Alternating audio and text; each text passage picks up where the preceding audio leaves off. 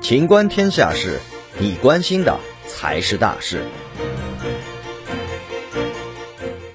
演唱会天价黄牛票将被遏制。近日，文化和旅游部颁发了《演出票务服务与技术规范》，将于八月十九号正式实施。这是国内首个演出票务领域的行业标准规范，由中国演出行业协会牵头起草。相关负责人向记者介绍，规范的实施将有效打击黄牛生存空间。本次出台的行业标准将着重解决统一全国演出票务的内容、规格、编码、制作、发行等基本要求。统一全国演出票务的生成、打印、取票、印刷等具体要求，统一全国演出票务购票、检票、退票等全流程的规范化服务，制定演出行业的票务基本规则。